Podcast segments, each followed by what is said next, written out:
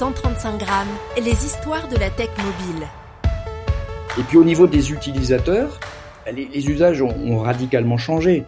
Euh, vous avez des, villes comme Paris euh, où vous avez 65-70% des paiements qui sont faits par mobile euh, et qui avaient un parc de 8 à 10 000 eurodateurs et qui sont aujourd'hui avec un parc de 2 à 3 000 eurodateurs. Euh, donc l'usage au niveau de l'utilisateur, il, y a des villes, par exemple au Royaume-Uni, où c'est 100% de paiement par mobile.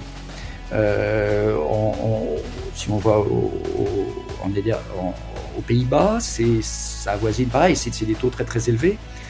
Euh, donc aujourd'hui, les usages ont véritablement changé. Euh, tant au niveau de la politique de stationnement que euh, au niveau du paiement.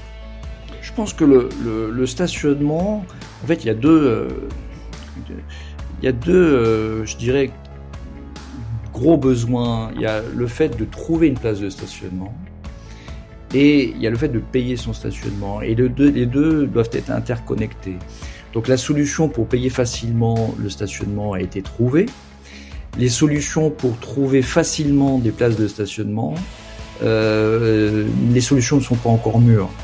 Euh, bon, il y a eu un certain nombre de, tentatives avec des capteurs, mais euh, très coûteuses pour les villes, euh, des, euh, des solutions avec des caméras, des solutions, on est plutôt sur des, des communautaires, mais finalement avec beaucoup d'approximations sur, sur le fait de trouver une place de manière effective en voirie.